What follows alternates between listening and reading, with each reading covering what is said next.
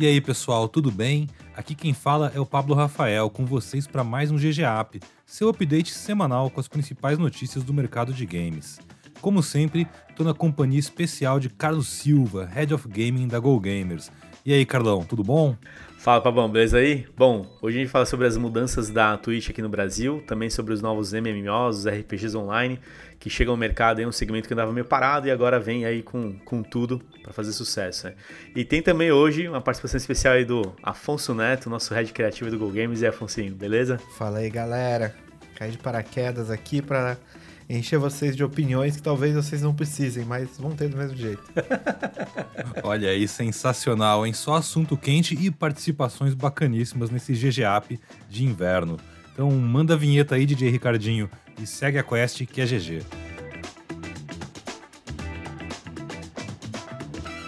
Bom, começando pela Twitch, a plataforma de live streaming que a gente conhece, né? Eles reduziram o valor das inscrições, os subs, né, aqui no Brasil nessa semana. A mudança já era esperada, acontecendo nessa terça-feira, no dia 27 de julho. O valor da sub convencional, que a gente conhecia em qualquer canal Twitch, passou de R$ 22,99 para R$ 7,90, uma redução de quase 66%. A sub feita via Amazon Prime Game também teve redução, né, mas vale mais do que a sub comum. Esse ajuste ele veio depois que a Twitch né, fez um é, fazer o mesmo em outras regiões, né? Eles fizeram isso lá no México, na Turquia, passaram por isso no, no dia 20. Deve continuar a acontecer também em outros mercados, de acordo com a realidade econômica de cada um. E a inscrição ou sub, né, que a gente fala, é uma das formas dos espectadores apoiarem os seus streamers favoritos na Twitch. O usuário que assina o canal ele recebe algumas vantagens também durante um mês, como insígnias do canal, os emotes exclusivos, enfim, uma série de outros benefícios. Não é a única forma de apoiar também o streaming financeiramente, né? Mas é uma das mais populares. E o valor da sub é dividido entre a Twitch e o próprio streamer, né? Essa decisão que num primeiro momento parece boa para a comunidade, no final vai incentivar mais usuários a se inscreverem nos canais favoritos, deixou muitos streamers preocupados com potencial queda na sua renda mensal, né? já que muita gente né, justamente tem a receita desse valor. E a Twitch já anunciou um programa de proteção de renda que deve garantir que a receita dos streams não diminua nos primeiros meses após essa alteração nos valores das subs. E aí, o que, que vocês acham, galera? Eu acho que é legal para o usuário que vai de repente se inscrever em mais canais, ele pode se inscrever em até três canais pelo que ele pagava de sub em um canal, né? Mas será que ele acompanha tantos canais assim? E pro streamer tem essa preocupação de que ah, eu vou ganhar menos. Porque pelo que eu entendi, isso vale para subs que ele já tem, inclusive, né? Porque todo mês a pessoa paga de novo, só que agora ela vai pagar menos, o cara vai ganhar menos. E eu acho que é aí que mora a grande preocupação da galera de que ah, agora a Twitch vai me pagar, eu vou ganhar menos.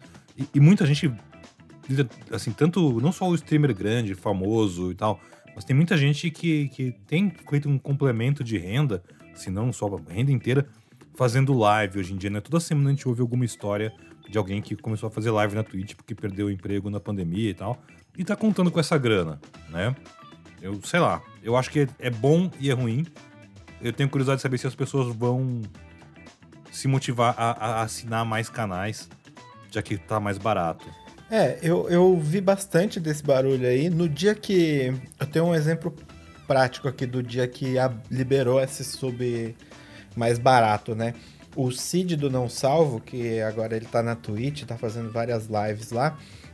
No dia que ele liberou essa notícia e abaixou o preço do sub, ele fez um, um batidão assim. Ele fez uma live surpresa e falou: galera, baixou o sub.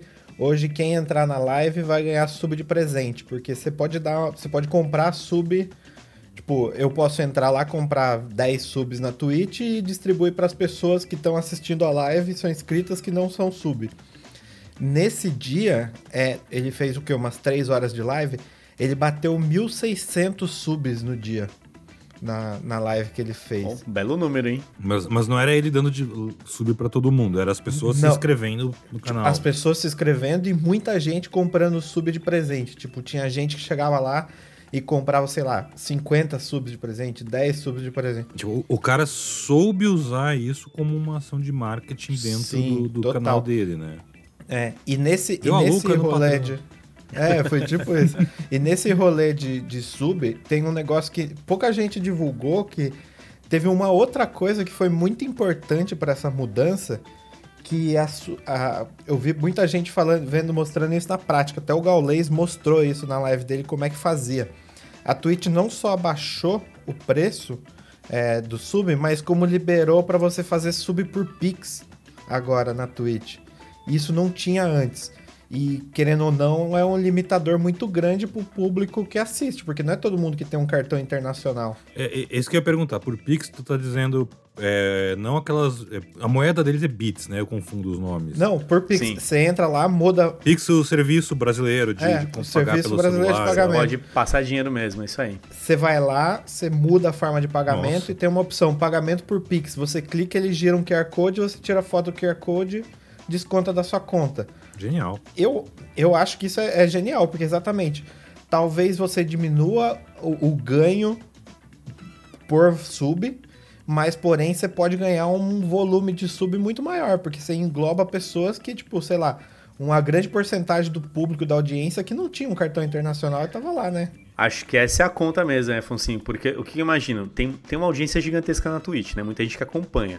Mas não necessariamente todo mundo é sub, né? Você segue os canais. Então, talvez na conta que, que a Twitch fez foi: olha, eu já tenho um volume aqui interessante, eu tenho um público em potencial que pode, agora com um valor talvez mais acessível, investir nisso. E talvez ele assine um, né? Então, talvez quem assinava já vai assinar três, por exemplo. Então, acho que mobiliza, acho que pode ser um lance interessante mesmo. É, então, Tem, tem, tem uma coisa interessante aí, que é um padrão que a gente já viu nos jogos, né? Porque tinha muito aquela lenda, que não era lenda, era, um- era, era real, talvez, não sei. Mas hoje é quase uma lenda só, de que o brasileiro ele não gasta no jogo, né? É, ah, ele joga jogos gratuitos ad eternum e não, e não gasta dentro deles. Ou de que o brasileiro né? não gasta em serviços. Eu falava sempre, você quer destruir um serviço. na- na- antes da bolha da internet estourar, eu tenho certeza que quem estourou ela foi um brasileiro. Porque eu lembrava disso. Tinha sites incríveis que eles dependiam. Eles tinham uma versão gratuita e uma versão paga, tipo o Fotolog. É o meu exemplo mais clássico, porque eu fui um grande fotologger na juventude. A versão paga do Fotolog permitia que você postasse qu- quantas fotos você quisesse por dia. Na gratuita você podia postar uma foto. Eles esperavam que as pessoas fossem pagar pra usar, né? Inocentes, nunca imaginaram que ia ter celular com Instagram e tal. Mas que a pessoa ia pagar pra poder postar várias fotos. O que, o brasileiro fazia? O brasileiro fazia multiconta. Ele tinha.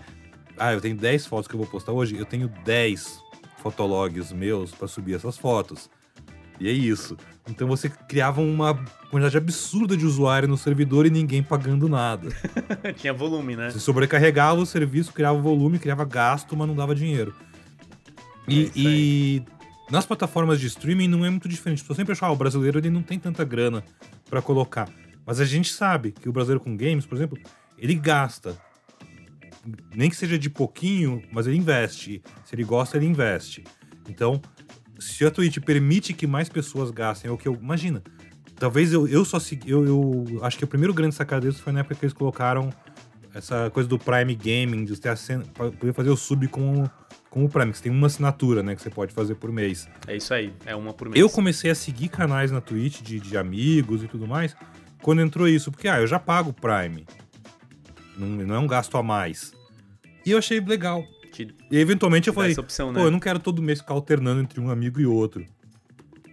Aí eu comecei, aí eu comecei a seguir canais porque eu comecei a achar legal, porque eu entendi o valor que aquilo tinha tanto pra quem recebe o dinheiro quanto pra mim como como fã, que eu ganho meus emotes do patinho, ganho minhas outras coisinhas e benefícios ali de participar das apostas, sei lá, mil coisas. Então eu acho que essa sacada de tipo entender esse mercado e saber que esse mercado dá dinheiro sim, se você souber trabalhar isso. Tirar o obstáculo. Isso que o Afonso falou do Pix. Você remove o obstáculo. É isso aí. É, porque é muito mais fácil você fazer, fazer um sub de 7 reais com Pix do que, que é como se fosse um cartão de débito, do que você fazer 22 num cartão internacional. Então é isso, eu acho que vai acabar ganhando no volume é, de pessoas tipo, que estão se subscrevendo nos canais, né? Com certeza. A pauta agora é a volta dos MMOs, os famosos RPGs online.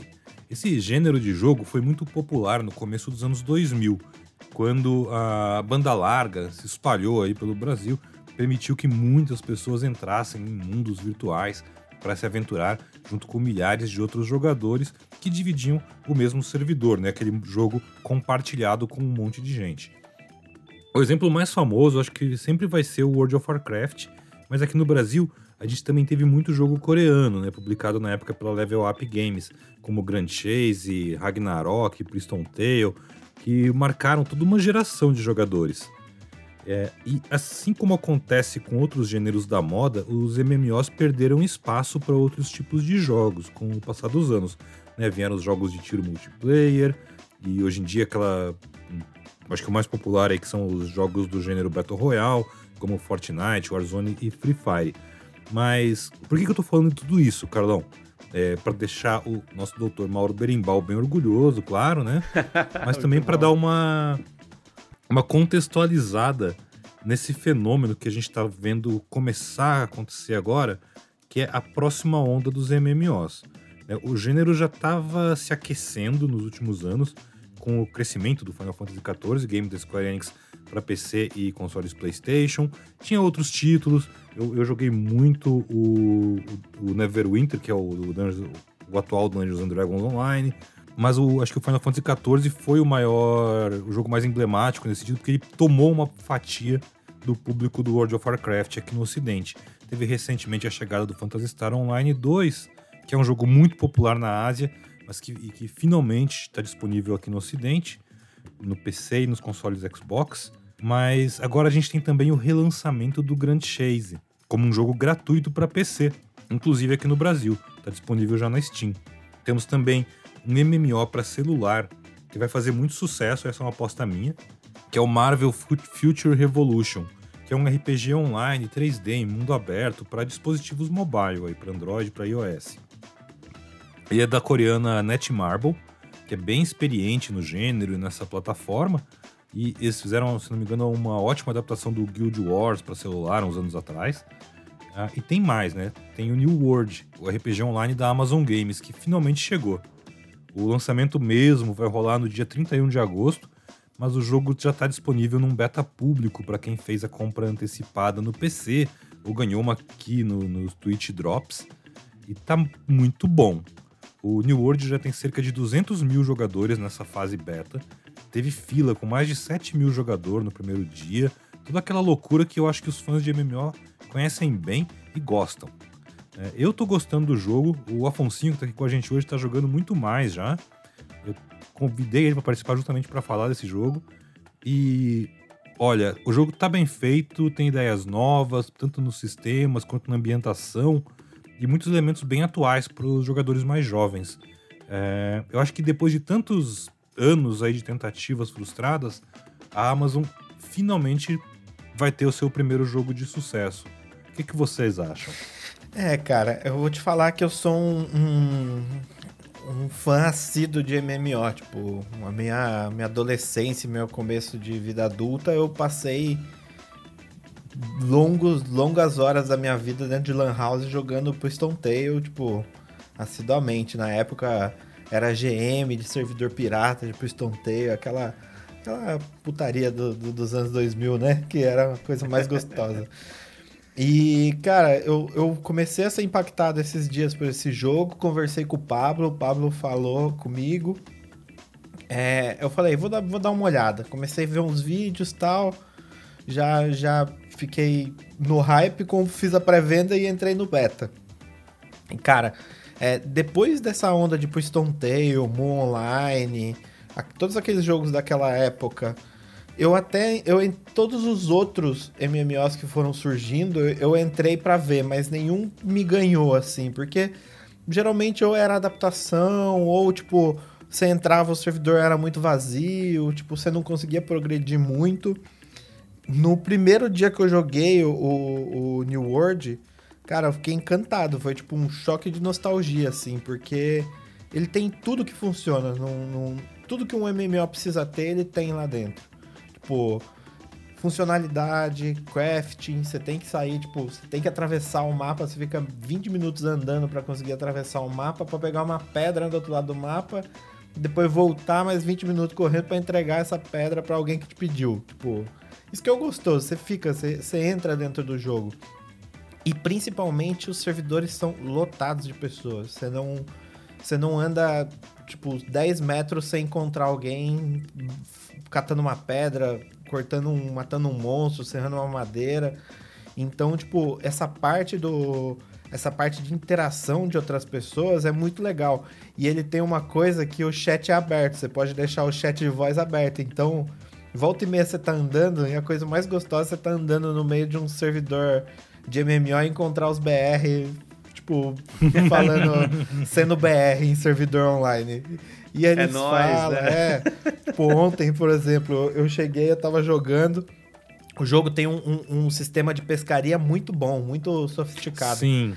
E, e eu cheguei numa ponte e tinha, sei lá, umas 10 pessoas pescando uma do lado da outra. Eu fui vendo os nick, tipo, pelo menos umas 6 tinham uns nick BR, assim, que era Marinalva, umas pessoas assim. Eu falei, esses caras são tudo BR. Abri o microfone e coloquei a música do Pesca e Companhia. Tipo, você viu o chat assim, as pessoas, tipo, só dando risada no chat. Tipo, essa interação é muito legal, cara. E, e o jogo é muito bom, tipo, joguei o quê? Já tô jogando há uma semana, joguei boas horas, fiquei até na madruga jogando e vi pouquíssimos bugs assim. E por ser um beta, Eu tenho uma pergunta importante sobre isso. A sua placa de vídeo sobreviveu, então. Que a sua é Sobreviveu, dessas sobreviveu. placas super tops, Que, né? que bom. É, então. É, essa era a preocupação, é, né? quando eu falei pro Carlão que eu tava baixando, o Carlão falou: Não, não baixa, vai queimar sua placa. Eu falei: Não, eu já dei uma olhada, saiu um patch. Primeira coisa que eu fiz foi lá limitar o FPS do jogo em 60. Tipo, é, o jogo só roda em 60, tipo, esse é o, o, o, o máximo do cap dele, né? Eu- Mas é um jogo muito bonito e tem umas mecânicas muito boas. Eu, eu achei interessante que, assim, ele tem um- umas coisas, Carlão, muito legais. Por exemplo, o sistema de combate dele lembra vagamente. Você vê a inspiração num Dark Souls, num God of War da vida. É muito assim no, no Legal. um a um. A câmera dá Uhum. uma posicionada um pouco diferente. É, mas assim, não, não é aquele nível de desafio, não é aquele nível de. Depois que você tá com uma arminha melhorzinha, já pegou as manhas, é, é um combate de MMO. Mas Ele mas, flui, mas né? ele Ele um flui jogo com uma que flui. pegada melhor do que só o clique, clique, clique ali, assim, sabe? Você se sente um Uhum, pouco mais legal. jogando. Eu gostei muito da ambientação do, do, do lugar. A, é uma coisa meio da época das grandes navegações, todo mundo tem umas roupinhas meio de pirata, assim e tal. E você sai andando, eu lembro disso. Eu fui voltar de uma das primeiras quests no primeiro dia. E claramente, quem me conhece sabe, eu sou incapaz de fazer o mesmo caminho duas vezes. Me perdi. Eu me perdi ali num mundo novo, com um mapa todo nublado ainda que eu não conhecia. Então eu, de repente, eu sabia que eu tava no lugar errado, porque quase não tinha jogador na área que eu tava. E fazia meia hora que tinha começado o beta. Então tava todo mundo embolado no mesmo canto ainda, né? Então eu, olhando assim, uma hora eu achei umas estátuas enormes, umas coisas loucas. Eu fiquei assim, caraca, mano. Eu- fazia muito tempo que eu não tinha essa sensação de descoberta. Que nem o Afonso falou da nostalgia, né, do- dos BRs. É, pra mim, foi na época que eu, a primeira vez que eu joguei o World of Warcraft, quando nem tinha servidor no Brasil ainda. Eu era muito, muito apaixonado por Warcraft 2, Warcraft 3. E aí eu lembro de criar meu primeiro orc, entrar. Quando eu finalmente saí da área inicial e entrava na capital lá dos orcs lá e tudo, aquela cidade enorme, eu lembro que eu ficava assim muito, uau, eu estou dentro desse lugar que eu sempre via do alto nos meus outros jogos. Eu faço parte disso aqui, eu sou um desses personagens. E é uma sensação de, de descoberta, de novidade, que há muito tempo eu não via nesse tipo. Você já chega no jogo procurando, ah, isso aqui é tipo isso, isso aqui é assim, isso é assado. E ali, nessa hora que eu me perdi, saí andando no mapa meio onde estou, quem sou eu, foi isso, porque eram coisas totalmente novas. Né? Isso foi muito legal. Acho que isso é muito legal, né? Porque acho que os jogos de maneira geral, né, tava meio que, sei lá, tudo meio que muito parecido, né? Sem muita grande novidade. Acho que a gente tá precisando de alguma coisa nesse sentido. Vocês já me convenceram, né? Vocês estão ligados.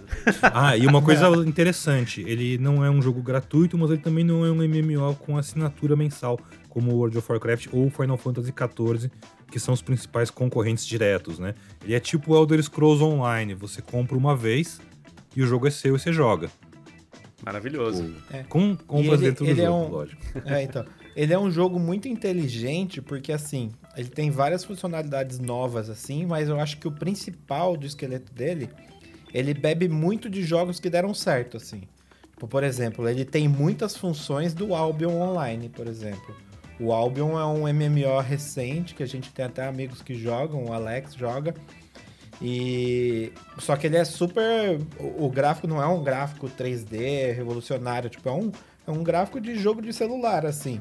Mas a mecânica por trás do jogo é muito boa. E o, o, o New World é praticamente tipo a a parte de, de venda de itens, de crafting é, é o mesmo do, do, do Albion. E a parte de você não ter aquela coisa que você não precisa escolher o seu personagem no início. Você não precisa escolher se o seu personagem tipo vai Skyrim, ser. Um, né? É. Não precisa escolher se ele vai ser um arcano. Não precisa escolher se ele vai ser, sei lá, um, um, um guerreiro de duas mãos. Pô, o que define são as armas e, e os updates que você dá nessa arma durante o jogo. Porque o que, o que tem os encantamentos são as armas, não o seu personagem. Isso é muito legal. Ou seja, você consegue ir criando várias builds pro, seus, pro seu próprio personagem, muitas, né? Sem precisar muitas. ter alts nem nada assim. Cara, eu acho que o... o que a gente tem que fazer depois é descobrir certinho qual servidor que a gente tá cada um. E na versão final a gente entrar todos no Nossa, novo. quero entrar. E acho que o mais legal disso tudo, né, falando sobre o jogo e tudo mais, é é a cartada certa da Amazon, né? Talvez se tinha alguma desconfiança do que, que os caras estariam desenvolvendo, né? Já teve alguns tropeços lá atrás que a galera desistiu de alguns jogos que eles estavam desenvolvendo. É... Eles desistiram do jogo depois de lançar. Pois, o Crucible saiu detalhe. e depois a Amazon voltou atrás e falou: ah, gente, esquece. Pois é, cara. Então tinha uma desconfiança, né? É, apesar de ser a Amazon e tudo mais. E acho que agora, pô, realmente convenceram, estão convencendo com o beta que isso é bacana, né? Que tem aquela história do beta ser bugado e não ser bom e tudo mais. Não, né? Acho que eles estão conseguindo é que, criar uma boa assim, experiência. Por exemplo, se o Afonso ele comprou a chave do beta, eu, eu recebi a minha chave do beta, obrigado FD Comunicação, obrigado Amazon Brasil. É, a, o Afonso foi lá e comprou o jogo. Eu influenciei alguém. Influenciou mesmo. É, né? Olha aí o poder do influenciador. Mandei mais coisas. Muito bom. O, o, mas ó, o Afonso comprou o jogo sai no final de agosto. Se nesse período do beta ele entra lá e olha, nossa, o Pablo não entende nada de jogo, esse jogo aqui é uma porcaria bugado, horroroso, ele ainda podia ir lá e pedir o. O reembolso. O reembolso, reembolso né? Fala, não quero não, obrigado, devolve meu dinheiro, Gabe Newell. Ou, ou seja, quando os caras abrem um beta tão antes do lançamento, uma fase aí de. para mostrar. que é mais para mostrar pra galera o que é o jogo do que mexer em qualquer coisa. Tudo bem, tiveram que mexer nessa coisa do frame rate que bom que fizeram isso agora, né? Mas, em geral, é, é, é uma jogada ousada, no sentido de que eu tenho muita confiança que o meu produto vai agradar. Se convence antes, né? E você tem um tempo para você manter, né? Justamente a galera tá engajada com o negócio, uhum. né? Então, acho que até, o, o sucesso... É, mais, né? Porque começa uma comunidade, né? E, exatamente. E aí o sucesso é exatamente a, a, compra do produto. No final das contas, um monte de gente tá convencida de que, pô, vale a pena apostar porque realmente a proposta é muito boa. Acho que essa é a grande sacada do beta, né? Muitas vezes a gente olha o beta que a gente recebe de alguns outros produtos e tudo mais. O beta é, cara, ele é todo quebrado né? Tem beta que você não consegue jogar direito e tudo mais. Tem empresa que nem mais lança beta porque tem medo de lançar o beta e queimar a venda, né, do produto no final. E aqui é o contrário, né? O beta, uma boa experiência que tá, no final das contas, alavancando venda. Sensacional, muito bom. Bom, é isso aí. Obrigado por você que nos acompanha em todos os GGUps e GGCasts. Fica ligado no GoGamers.gg. Muitas novidades aí sobre a PGB que a gente tem lançado nesses últimos dias. Valeu, até a próxima aí.